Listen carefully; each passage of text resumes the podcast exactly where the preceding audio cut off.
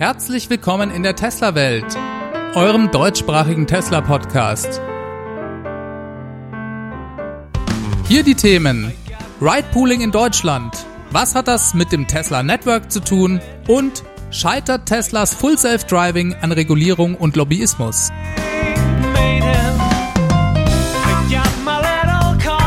Mein Name ist David und dies ist die 73. Folge.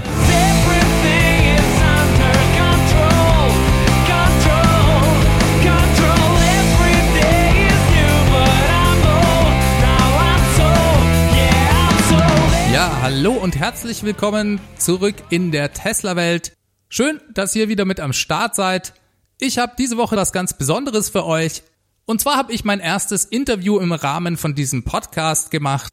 Ich hatte die Gelegenheit, diese Woche den Mitgründer und Geschäftsführer von Clever Shuttle, Bruno Ginno, zu treffen und ihm Fragen zu seiner Firma und auch zu seiner Sicht auf die Dinge in Bezug auf das Tesla Network zu stellen. Wir hatten eine super Unterhaltung. Ich hatte viel Spaß und fand's sehr interessant. Vielen Dank für diese Möglichkeit. Wir holen selbstverständlich die wesentlichen Tesla News nächste Woche nach. Aber ich denke, das ist auch eine ganz gute Möglichkeit, hier mal ein bisschen Abwechslung reinzubringen. Ich bin schon sehr gespannt auf eure Reaktionen, ob das vom Format euch gefällt. Ich kann mir durchaus vorstellen, sowas öfters mal zu machen. Vorausgesetzt natürlich, ich habe interessante Gesprächspartner mit interessanten Themen, aber ich glaube, daran wird sowas nicht scheitern. So, jetzt haben wir genug gequatscht. Ich wünsche euch viel Spaß mit dem Interview. Da hören wir jetzt direkt mal rein. Ja, also ich bin hier mit Bruno Ginut, dem Gründer und CEO von Clever Shuttle. Sehr schön, dass du heute hier bist zum ersten Interview in der Tesla-Welt. Vielleicht stellst du dich kurz vor, warum hast du Clever Shuttle gegründet und was ist die Vision dahinter? Danke David erstmal für die Einladung. Ich freue mich hier zu sein. Ähm, genau, ich bin Bruno Ginut, 35 Jahre alt und ich bin Co-Gründer und Geschäftsführer von Clever Shuttle. Und Clever Shuttle ist ähm, Deutschlands grünster und günstigster Fahrdienst, wie wir zu sagen pflegen. Das heißt, mittlerweile in acht deutschen Großstädten ähm, kann man uns über eine App buchen. Wir holen unsere Fahrgäste ab. Also wir haben professionelle Fahrer, die holen den Fahrgast ab, fahren ihn dann direkt an ihr Ziel. Ähnlich wie beim Taxi, allerdings mit großen Unterschieden. Zum einen setzen wir ausschließlich elektrische Fahrzeuge für unseren Dienst ein. Mittlerweile sind es über 300 in den Städten. Und zum anderen willigen unsere Kunden immer ein, gepoolt zu werden. Und es bedeutet, wenn unser Fahrgast auf der Strecke von A nach B ist und sich ein anderer Fahrgast findet, der auf einer ähnlichen Strecke unterwegs ist, dann würde das System diese beiden Fahrgäste in einem Fahrzeug bündeln.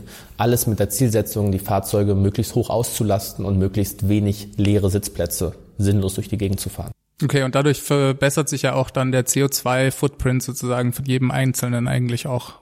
Absolut. Also äh, grundsätzlich ähm, versuchen die Fahrzeuge hoch auszulassen.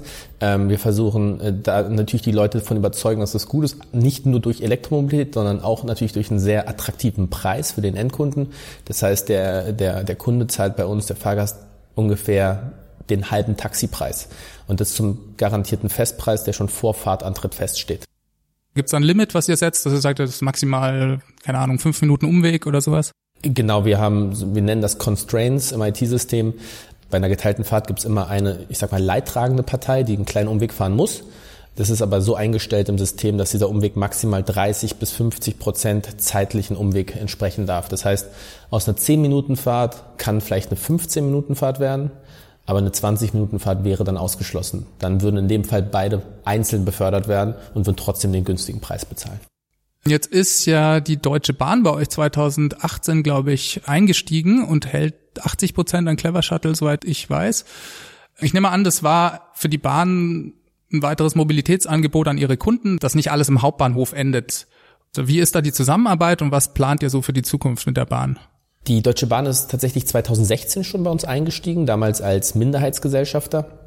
Demzufolge kennen wir die Deutsche Bahn auch als Gesellschafter in enger Zusammenarbeit schon länger. Ähm, 2018 tatsächlich hat sie sich entschlossen, alle anderen Gesellschafter außer die Gründer aus der Gesellschaft rauszukaufen und daher ähm, halten sie ein Stake von etwas über 80 Prozent.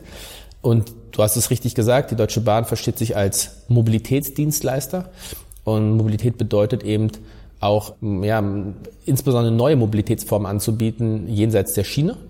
Und ähm, das Thema Schließung Reisekette, erste und letzte Meile, aber auch das Thema ähm, Elektromobilität, ähm, Optimierung von Ladezyklen, das ganze Know-how dahinter, die Operations dahinter, sind Themen, die die Bahn natürlich sehr interessiert. Und ähm, daher der Entschluss der Bahn dort auf ja, in unser Unternehmen zu investieren und uns auch das Kapital zur Verfügung zu stellen, auch die Plattform zur Verfügung zu stellen, richtig stark zu wachsen. Die Zusammenarbeit ist, ich würde sagen, hervorragend. Wir haben zuvor andere Gesellschafter zum Teil an Bord gehabt, auch große Unternehmen wie zum Beispiel Daimler. Und ich kann im Vergleich eindeutig sagen, dass die Deutsche Bahn da der angenehmste und konstruktivste Gesellschaft ist, den wir so hatten. Das heißt, ähm, die lassen uns machen, die sagen, Jungs, wir finden es gut, was ihr hier tut. Wir finden es beeindruckend, was ihr mit so damals so wenig Geld hier aufgebaut habt. Ähm, behaltet diesen Spirit bei und meldet euch bei uns, wenn ihr Unterstützung braucht. Natürlich reporten wir, natürlich challengen sie uns, aber das ist äh, überhaupt nicht, äh, also es ist auf Augenhöhe und es ist überhaupt nicht so, wie wir es manchmal in der Vergangenheit erfahren haben, dass Unternehmen uns einfach als verlängerte Werkbank oder so verstanden haben bei ihres eigenen Unternehmens. Okay, und ist da sowas zum Beispiel geplant, dass ihr eventuell mal in die Deutsche Bahn-App mit integriert wird oder so und dass ich quasi meine Fahrt dann von Haustür zu Haustür buchen kann? Absolut. Also das Thema Integration in die Reisekette ähm, und in die Buchungsplattform ist geplant, ist natürlich technisch auch gar nicht so unanspruchsvoll. Also ähm, da ähm, arbeiten wir aber auch mit den Counterparts seitens der Bahn zusammen. Ähm, wir sind aber jetzt schon in einigen Phasen jetzt, ich sag mal, die ersten Schritte der Integration sind schon vollzogen. Also beispielsweise kann man ähm, mit Bahn-Bonus-Codes, das ist sozusagen das Meilenprogramm der Deutschen Bahn, auch Clever Shuttle Guthaben einlösen zum Beispiel. Und es wird auch beworben. Wir werden jetzt in der zweiten Jahreshälfte in Leipzig am Hauptbahnhof auch eine größere Aktion fahren, dass wir zeigen wollen, wie wir Leute aus dem insbesondere Fernverkehr direkt ins Shuttle bekommen. Und Leipzig bietet sich dort eigentlich hervorragend an, weil der Leipziger Hauptbahnhof, ich weiß nicht, ob du den kennst, ist riesengroß und die Gleise eins bis vier sind stillgelegt. Und da sind gar keine Gleise mehr, sondern eine Fläche. Und auf dieser Fläche haben wir unseren Betriebssitz mit insgesamt 70 Ladepunkten von Ladeinfrastruktur. Und da kann man halt natürlich das Thema Schließung der Reisekette hervorragend zeigen. Du kommst einen elektrisch betriebenen Zug an, gehst drei Gleise weiter und steigst in ein elektrisches Clever Shuttle für die letzte Meile. Jetzt fragen sich vielleicht viele Leute, warum hat der David in seinem Tesla News Podcast Clever Shuttle zu Gast? Wie macht denn das Sinn oder wie passt das rein? Für mich liegt es auf der Hand. Tesla plant gerade einen Ridesharing-Service, das Tesla Network. Und ich dachte mir, es ist doch super interessant, da mal mit jemandem zu sprechen, der Informationen aus erster Hand über den deutschen Markt hat, was auch das Thema Reglementierung angeht. Jetzt lese ich immer in der Presse so Nachrichten wie Clever Shuttle hat die Fahrzeuge in Berlin von 30 auf 150 genehmigt bekommen vom Berliner Senat. Der musste da eine Freigabe erteilen. In Stuttgart hört man, hat das nicht geklappt oder da habt ihr Probleme gekriegt und die Stadt liefert dann so komische Begründungen wie sie befürchtet negative Auswirkungen auf den öffentlichen Nahverkehr im Allgemeinen und im Speziellen auch auf das Taxigewerbe. Das finde ich super strange als Nachricht erstmal zu lesen. Ich dachte, hier gibt's freie Marktwirtschaft und ihr könntet eigentlich euer Business so machen, wie ihr das wollt. Wer entscheidet denn, wie viel Taxis ihr einsetzen dürft und auf welcher Grundlage wird das entschieden? Wieso könnt ihr das nicht selber bestimmen? Der Markt ist super reglementiert. Die dachten eigentlich auch, ey, wir haben ein CO2-neutrales, geräuschloses Sharing-Konzept, in dem wir auch noch soziale Verantwortung übernehmen, weil wir unsere Fahrer fest anstellen und schulen und ein Karrieresystem anbieten. Wir werden auch mit Kusshand genommen von den Städten, dachten wir. Ähm, als wir gestartet sind, haben wir festgestellt, dass es tatsächlich ein super reglementierter Markt ist und zwar alles auf Basis des sogenannten Personenbeförderungsgesetzes. Und im Rahmen dieses Gesetzes mussten wir jahrelang um Genehmigungen kämpfen. Und das ist tatsächlich so, dass du um eine Genehmigung kämpfst und dann eigentlich dafür kämpfst, mehr und mehr Fahrzeuge genehmigt zu bekommen. Und es ist tatsächlich so, dass wir in einigen Städten, Stuttgart ist dort auf jeden Fall eine, äh, die zu nennen ist, große Schwierigkeiten haben, eine Genehmigung zu bekommen, beziehungsweise eine Genehmigung zu bekommen, mit der wir auch was anfangen können, also eine Genehmigung mit mehr als 15 Autos zum Beispiel. Und ähm, ganz konkret sind die Entscheider dann die sogenannten Genehmigungsbehörden, äh, meistens die Taxi- und Mietwagenabteilung, die dann dir den Stempel geben. Und das Grundproblem ist, dass ich sag mal, die Dame oder der Herr, die dort arbeitet, die, die wurden nicht darauf ausgebildet, so ein Konzept nach Sinnhaftigkeit für die Stadt oder so zu prüfen, sondern die wurden nur darauf ausgebildet, zu gucken, ob es aktuell den Regularien des Personenbeförderungsgesetzes entspricht. Das heißt, sie haben eine Schablone, die halten sie rüber und wenn du dieser Schablone nicht entsprichst, dann kriegst du eine Ablehnung. Und wir haben halt ein Merkmal in unserem Konzept, das dieser Schablone nicht entspricht. Und dieses eine Merkmal ist das Pooling. Nämlich Poolen ist eigentlich ein Privileg, das nur dem Linienbus gestattet ist. Aber Mietwagen, so wie wir eigentlich Limousinendienst, müssen als Ganzes angemietet werden. Jetzt würde jeder sagen, ist doch völlig Banane, dass das Poolen ist ja gerade das Sinnvolle, dass das jetzt irgendwie ausgeschlossen wird. Aber es war tatsächlich ein harter Kampf und von daher ist es kein Selbstläufer. Also ich stelle mir das super schwierig vor, da auch meinen Businessplan aufzustellen, wenn ich gar nicht weiß, wie viel Fahrzeuge ich genehmigt bekomme, weil das ist ja auch eine Frage der Abdeckung dann, ne? Das ist korrekt, das kann ich bestätigen.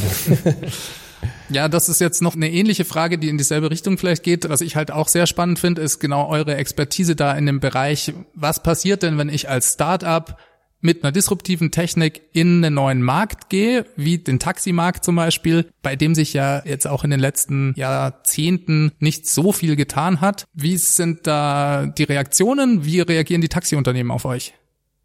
Die Taxiunternehmen finden uns natürlich schlecht. Ja, die Taxiunternehmer finden alles schlecht, was Wettbewerb ist. Ähm, egal, ob es wir sind, ob es Kickscooter sind oder Carsharing, wir werden dort irgendwie viel kritisiert.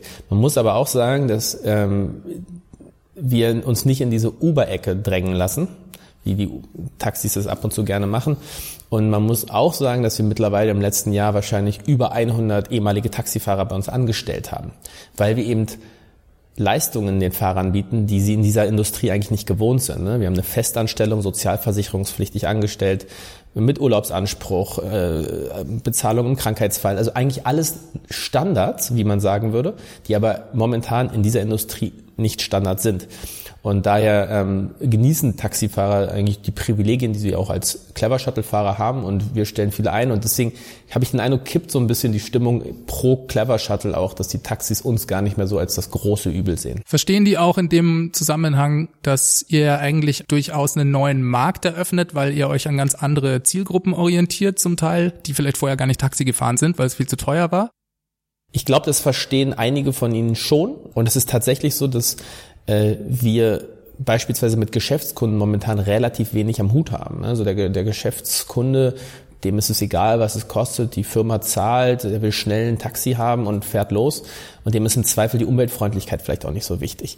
Und äh, unsere Kundengruppen sind tatsächlich deutlich jünger, in der Regel privat unterwegs und haben schon eine hohe Affinität für umweltschonende Mobilität. Und äh, da, ja, da beißen wir uns sozusagen eigentlich nicht wirklich die Kunden weg. Und das verstehen immer mehr und mehr Taxiunternehmer.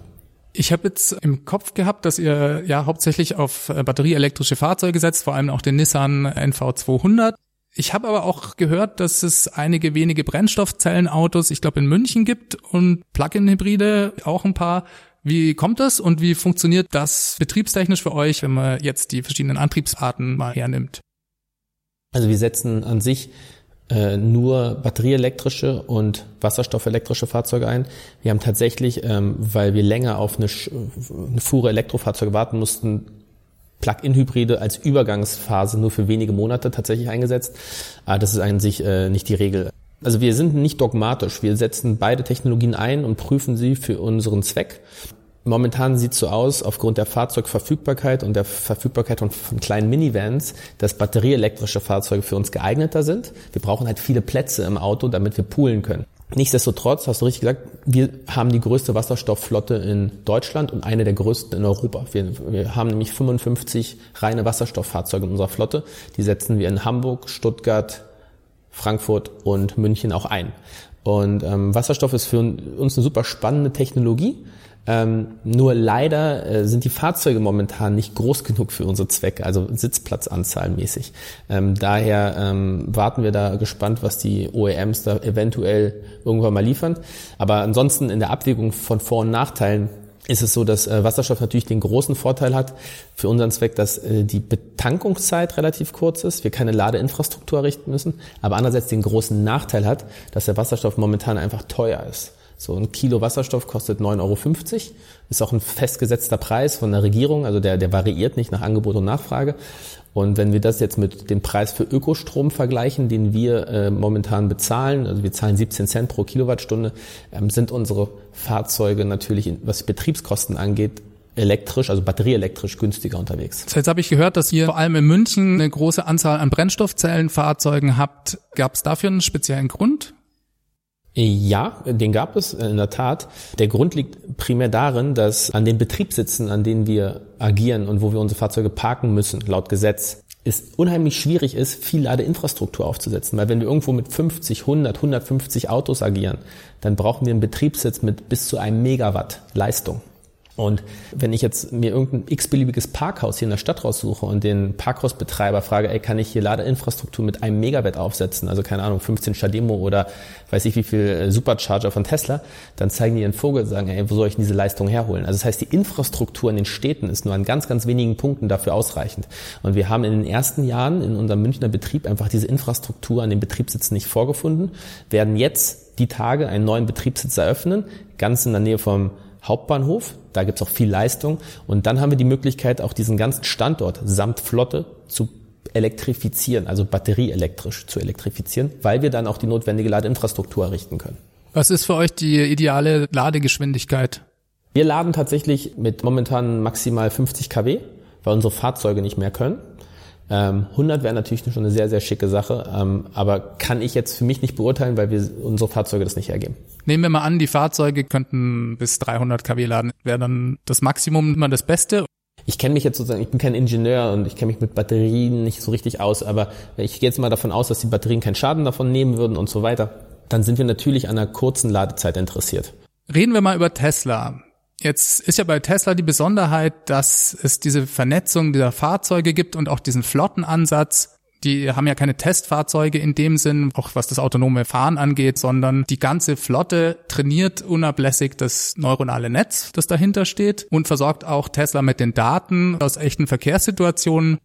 Dadurch werden die Assistenzsysteme auch bei Tesla kontinuierlich verbessert Tesla hat gerade eine super Benotung von der Euro NCAP für die Sicherheitsunterstützung im Fahrzeug bekommen. Da haben sie 94 Prozent erreicht, Riesenabstand zur Konkurrenz. Und Tesla geht davon aus, dass das autonome Fahren auch wirklich bald Realität wird und fahren eigentlich einen total radikalen Ansatz, der komplett sich unterscheidet von allem, was die Branche sonst so macht. Diese Testflotte, die kann Ihnen auch sonst so niemand in der Form nachmachen. Seit Ende 2016 sind ja alle Tesla-Fahrzeuge upgrade-fähig, was das Full Self-Driving angeht. Das heißt, man kann den Computer da drin einfach austauschen. Und es ist geplant, dass all diese Fahrzeuge eines Tages voll autonom fahren und potenziell dann auch im Tesla Network als Ridesharing-Fahrzeuge unterwegs sind. Sowohl Tesla als auch die Besitzer der Fahrzeuge können letzten Endes damit dann Geld verdienen. Wie man das Ganze benutzen will, das lässt sich frei gestalten, ob die Fahrzeuge nur für die Familie, Freunde und so weiter freigegeben werden. Tesla behält sogar Leasingfahrzeuge nach dem dreijährigen Leasing ein. Das heißt, die ganzen Fahrzeuge gehen zurück an Tesla, nämlich für Bereiche, wo nicht so viele Fahrzeugbesitzer ihre Fahrzeuge freigeben werden. Da plant dann Tesla eben eine eigene Flotte zu haben. Und was mich jetzt sehr interessiert ist, was du davon hältst. Was denkst du über dieses Tesla-Network? Habt ihr sowas auf dem Schirm? Bezieht ihr das für eure zukünftigen Planungen mit ein? Was ist da dein Standpunkt? Ich ähm, verfolge das selbstverständlich, weil es mich einfach super interessiert. Also nicht unbedingt, weil es für uns als Clever Shuttle in absehbarer Zeit sehr relevant wird. Ich habe mir die Pressekonferenz von Elon Musk damals auch angeguckt, als er das, ich glaube, vor drei, vier Monaten announced hat, dass, glaube ich, schon Ende 2020 die ersten Fahrzeuge vollautonom fahren und man dann tatsächlich sein Fahrzeug, wenn man es nicht braucht, für sich Geld verdienen lassen kann, was halt ein super schönes Bild ist und das ist sicherlich auch das, was Elon Musk unter anderem halt sehr, sehr gut kann, diese Bilder zu verkaufen und daraus eine schöne Geschichte zu machen. Ähm, ich glaube auch, dass es technisch möglich ist. Also wenn ich auch mit, egal, also nicht mit Tesla-Leuten, aber auch mit anderen Leuten aus der Industrie oder aus der Forschung spreche, sagen sie, technisch können wir das in zwei Jahren. Eigentlich können wir es jetzt schon und wir müssen immer noch diese kleinen Eventualitätsfälle müssen wir noch abdecken. Warum ich aber glaube, dass es jetzt in absehbarer Zeit für Clever Shuttle jetzt nicht relevant sein wird, liegt einfach daran, dass wir uns krass auf regulierte Märkte fokussieren. Wir sind in Deutschland super reguliert. Ne? Wir hatten davon gesprochen, der Gesetzgeber bzw. die Behörden sind da restriktiv. Hat natürlich auch den Vorteil, dass die ganz, ganz großen Starken mit ganz, ganz viel Geld nicht einfach hier schalten und walten können, wie sie möchten in Deutschland. Und wir würden jetzt nicht in einen unregulierten Markt gehen, weil wir dann einfach zu wenig Kapital hätten. Wir werden uns nicht mit Uber, Lyft und Didi versuchen zu messen, weil wir einfach nicht das ausreichende Kapital dahinter haben, um den Markt zu bearbeiten. Und ich gehe davon aus, dass wenn die Technologie von Tesla tatsächlich nächstes Jahr so weit ist, dass sie das können, dann werden sie das erstmal in einem Land starten, das unreguliert ist, wo sie das können, wo der Gesetzgeber sagt, ey, coole Sache, vermutlich Teil der USA, würde ich mal meinen. Und in solchen Fall ähm, wird das sicherlich dann wenn man sieht, dass es erfolgreich funktioniert, die anderen Länder ein Stück weit informieren, beeindrucken, dass sie ja sagen, ja, vielleicht wollen wir das, aber dieser Gesetzgebungsprozess, bis es letzten Endes unten bei der Behörde, die den Stempel machen, dass es da angekommen ist, das wird in Deutschland Jahre dauern. Weil das halt eine krasse Zäsur ist. Autonomes Fahren voll legal in Deutschland auf der Straße. Wenn Deutschland versucht, ein neues Personenbeförderungsgesetz zu machen, ja, das, das dauert zwei Legislaturperioden. Ja, und im Hinterkämmerchen wird da gelobbyt wie Sau. Die, der VDV, Verband der deutschen Verkehrsunternehmen, haben ihre Position. Die Startups haben eine Position. Die OEMs haben eine Position. Und da wird ge gearbeitet im, im, Hinterzimmer wie, wie blöde. Wenn wir jetzt sagen, ey, wir wollen jetzt autonomes Fahren, dann, dann gibt es noch viel mehr Stakeholder als einfach nur äh, die Verkehrsunternehmen und die OEMs und Startups, sondern es auch Versicherungen und Banken und Finanzierungsmodelle. Also bis da dann tatsächlich ein Konsens gefunden wird, dass in Deutschland da ist, das, das, wird, das wird Jahre dauern, bis man sich da einig geworden ist, befürchte ich. Ja, das finde ich auch einen ganz interessanten Punkt, was denn passiert, wenn das plötzlich technisch möglich ist. Tesla hat ja zum Beispiel diese Hardware 2, diese Sensor-Suite, die das Full Self-Driving möglich machen wird, die ist seit 2016 verbaut, seit Ende 2016. Das heißt, alle Fahrzeuge sind damit ausgestattet und damit auch aufrüstbar. In Deutschland sind derzeit 12.000 Fahrzeuge mit äh, Hardware 2 unterwegs. Bis Ende des Jahres kommen locker noch mal vier bis 6.000 dazu, nehme ich mal an. Und ich habe mir mal so die Zahlen angeschaut, auch wie viel Taxis es gibt. Also insgesamt war das mit Mietwagen und Limousinen und so weiter, war es glaube ich eine Zahl von knapp 100.000. Ja, und die Frage ist dann, was passiert denn, wenn Tesla in einem Land wie Deutschland technisch in der Lage ist, den Schalter umzulegen und plötzlich 20.000 Taxis theoretisch hat? Das wird niemals genehmigt. Tesla ist ein amerikanisches Unternehmen die Ministerien, die Lobbyisten im Hintergrund, die, das ist nicht im Interesse der deutschen Industrie, dass äh, Tesla als amerikanisches Startup jetzt angenommen sind die allerersten und die ersten, die fertig sind, dass sie das hier auf die Straße bekommen. Never. Das würden, das würden die Daimlers und, und BMWs und VWs Deutschlands überhaupt nicht lustig finden, wenn sie noch nicht so weit sind, das können. Und das würde das, also meine Meinung würde einfach blockiert werden durch Hintergrundgespräche, durch Lobbydruck das würde hier nicht genehmigt werden. Solange die nicht selbst irgendwas auf der Pfanne haben, was sie dann an den Markt drücken können. Das ist mit Ridesharing ja nichts anderes. Wirklich, wir stellen unsere Fahrer an. Wir haben rein elektrische, die einzigen, die rein elektrisch fahren in ganz Deutschland. Wir, machen es auf Sharing-Basis. Wir machen es so stadt- und umweltverträglich, wie es irgendwie nur geht. Das auch noch mit einem Investor wie der Deutschen Bahn, nicht mit irgendeiner Datenkrake oder irgendeinem Hedgefonds und kein Goldman Sachs oder BlackRock, die in uns investiert sind. Und wir sind sogar von hier. Wir sind Berliner Gründer. Und nichtsdestotrotz wird uns das Leben so krass schwer gemacht. Stell dir das jetzt mal vor, jetzt kommt Elon Musk mit Tesla aus Amerika, sind in der, in der Speerspitze der Innovationsbewegung, wollen es hier auf die Straße. Das wird hier never durchgehen. Das ist nicht im Interesse der Stakeholder dieser Industrie. Also du bist der Meinung, die Tesla-Disruption endet am deutschen Staat und der Lobbyarbeit auch der verschiedenen Verbände? Wenn es tatsächlich so ist, dass Tesla die einzigen sind, also ich, das kann ich ja nicht beurteilen, ja, die Klar. so weit vorne sind, dass sie es als erst auf den Markt bringen, dann werden sie es irgendwo auf den Markt bringen, wo, wo wir einen unregulierten Markt haben. Aber in Deutschland haben wir einen regulierten Markt und damit die Regulation aufgegeben wird, braucht es eine neue Gesetzgebung. Und neue Gesetzgebungen in Deutschland funktionieren primär durch Einflussnahme von Stakeholdern, die natürlich sagen, ich habe da ein Wörtchen mitzureden, liebe Politik. Und das kannst du dir selbst beantworten, wie groß das Interesse der deutschen Wirtschaft, Automobilindustrie, etc. sein wird, dass Tesla als alleiniges Unternehmen jetzt wirklich eine der bahnbrechendsten Innovationen überhaupt solo in Deutschland auf die Straße bringt. Schauen wir uns nochmal die Kosten vielleicht an oder reden wir über die Kosten. Tesla behauptet, dass die Kosten für ein autonom fahrendes Model 3 heute bereits bei nur 18 US-Cent pro Betriebsmeile liegen. Tendenz stark fallend. Als Endkundenpreis zum Beispiel für dieses Tesla Network haben sie mal so einen Dollar in den Raum gestellt pro Meile und hätten damit immer noch eine Riesenmarge eigentlich auf den Preis. Was denkst du, was hat das für eine Auswirkung in vielleicht einem unregulierten Markt, wo sie das dann können? Und wie hoch sind die Kosten heute ungefähr?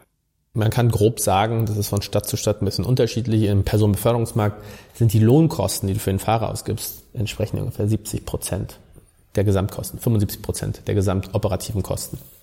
Wenn wir tatsächlich jetzt uns in der Zukunft äh, sehen und sagen, jetzt irgendwann das autonomes Fahren, dann dann sagt natürlich, kriegt jeder Unternehmer irgendwie Dollarscheine in, in, in, den Augen und denkt, oh wow, super, jetzt kann ich das einfach wegkürzen und Geld sparen.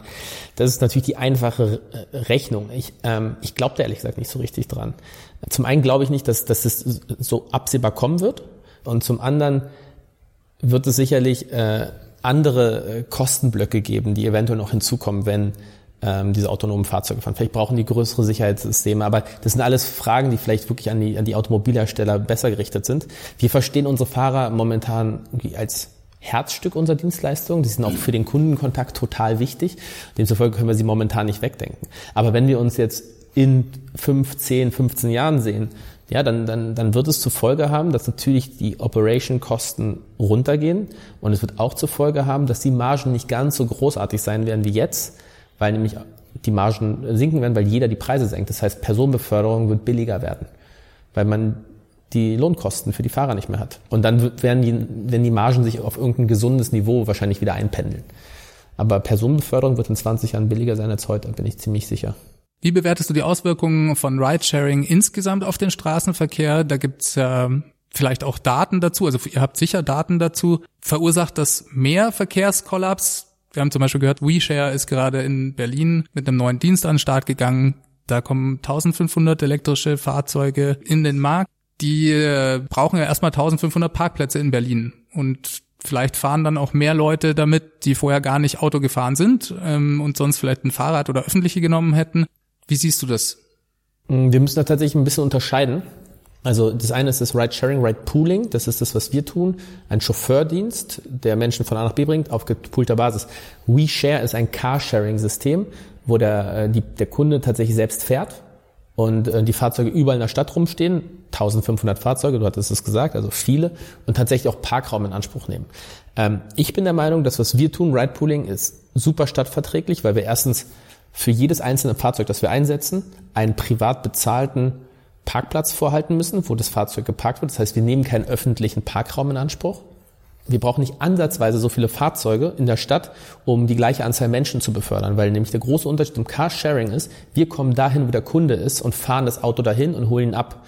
Das heißt, wir können mit ungefähr 150, 200 Clever Shuttles so viel Fahrten ausführen, wie WeShare mit 1500 Autos ausführen kann. Nämlich WeShare braucht oder jeder andere Carsharer braucht eine riesige Abdeckung an Fahrzeugen, damit man sicherstellen kann, dass binnen 200 Metern überall in der Stadt ein Auto rumsteht. Und das ist auch einer der Punkte, der mich wirklich ärgert, ist, dass viele hacken momentan auf uns rum, weil sie sagen, ja, was habt ihr für Auswirkungen auf den ÖPNV und so weiter, weil sie es können, weil sie wissen, sie können auf die Regulation äh, zählen. Wir müssen zur Behörde gehen. Carsharing äh, kannst du einfach starten. Du brauchst dafür keine Genehmigung. Und ich finde es krass, weil nämlich so ein Carsharing-Fahrzeug nimmt tatsächlich öffentlichen Parkraum in Anspruch.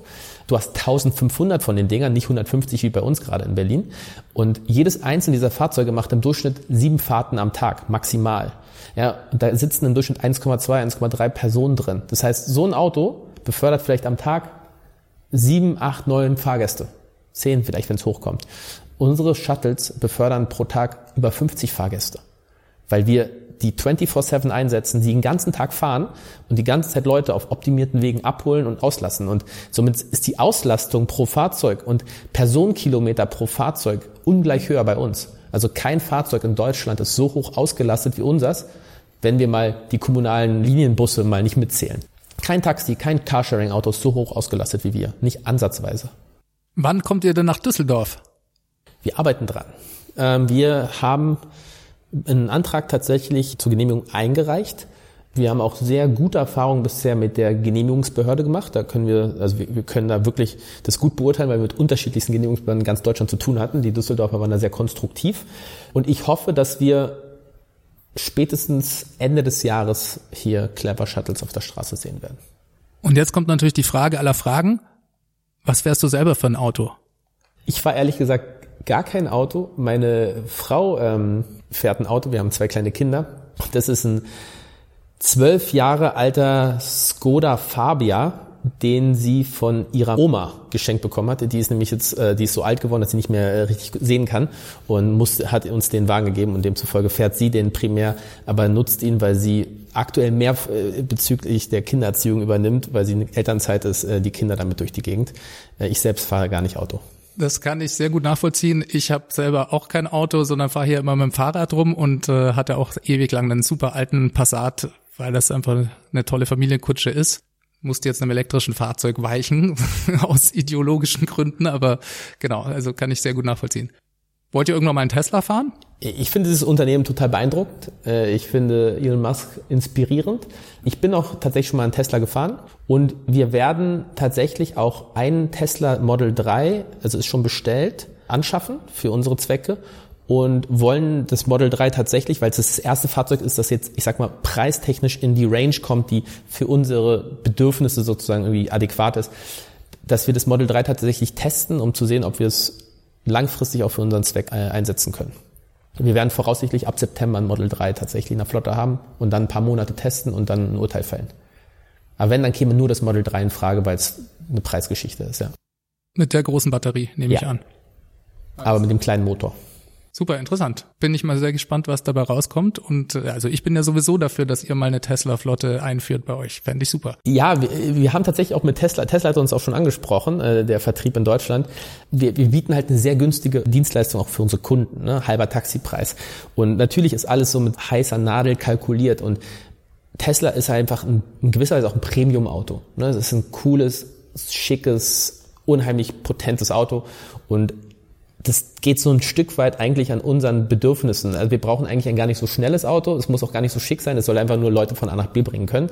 Und ähm, demzufolge ähm, ja, war bisher zumindest das Model X und das Model S kämen dann nicht in Frage und Model 3 testen wir jetzt. Mal sehen.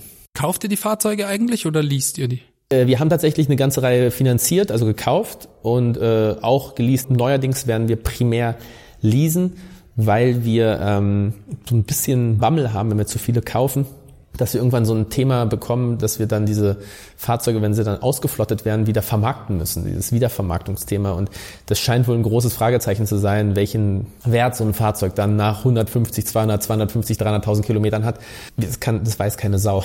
Und demzufolge haben wir gesagt, wir leasen sie lieber, dann können wir sie zurückgeben. Ist vielleicht in den operativen Kosten ein bisschen teurer. Aber ähm, haben dieses Restvermarktungsrisiko nicht mehr. Alles klar. Bruno, vielen Dank, dass du heute hier warst. Ich fand super spannend, mit dir zu reden. Und ich wünsche euch alles Gute für die Zukunft der Clever Shuttle. Ich hoffe, ich habe mal die Gelegenheit, mit euch zu fahren. Bald in Düsseldorf. Alles klar. So, das war also das Interview mit Bruno Ginnut von Clever Shuttle. Ich hoffe, euch hat's gefallen.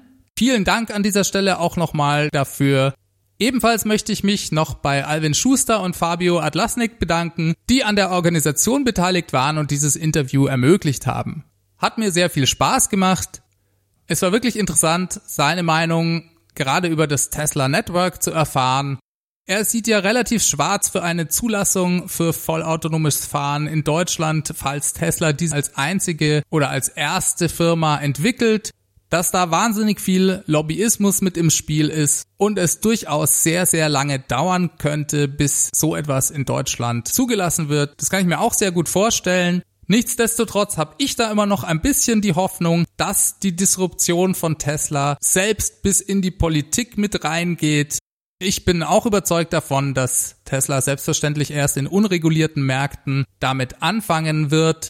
Aber vielleicht, wenn sich es als zuverlässig und sicherer erweist, vielleicht hat dann die deutsche Politik auch irgendwann nicht mal mehr die Wahl, als sich damit auseinanderzusetzen, selbst wenn es noch keine funktionierende Lösung von Daimler oder von irgendwelchen anderen deutschen Automobilherstellern gibt.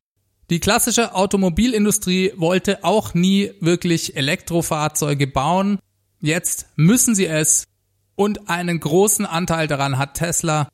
Und vielleicht reicht das ja dann eben, um dann die notwendigen Entscheidungen auch in der Politik in Gang zu bringen. Wir werden es sehen. Tesla muss das Ganze ja auch erstmal technisch hinbekommen. Ich bin sehr zuversichtlich, dass sie das schaffen, aber ich kann mich selbstverständlich auch täuschen. Genau dasselbe sagt übrigens auch Elon Musk zu dem Thema. Es ist und bleibt sehr, sehr spannend und ich freue mich, euch weiter darüber berichten zu können. So, damit schließen wir für diese Woche.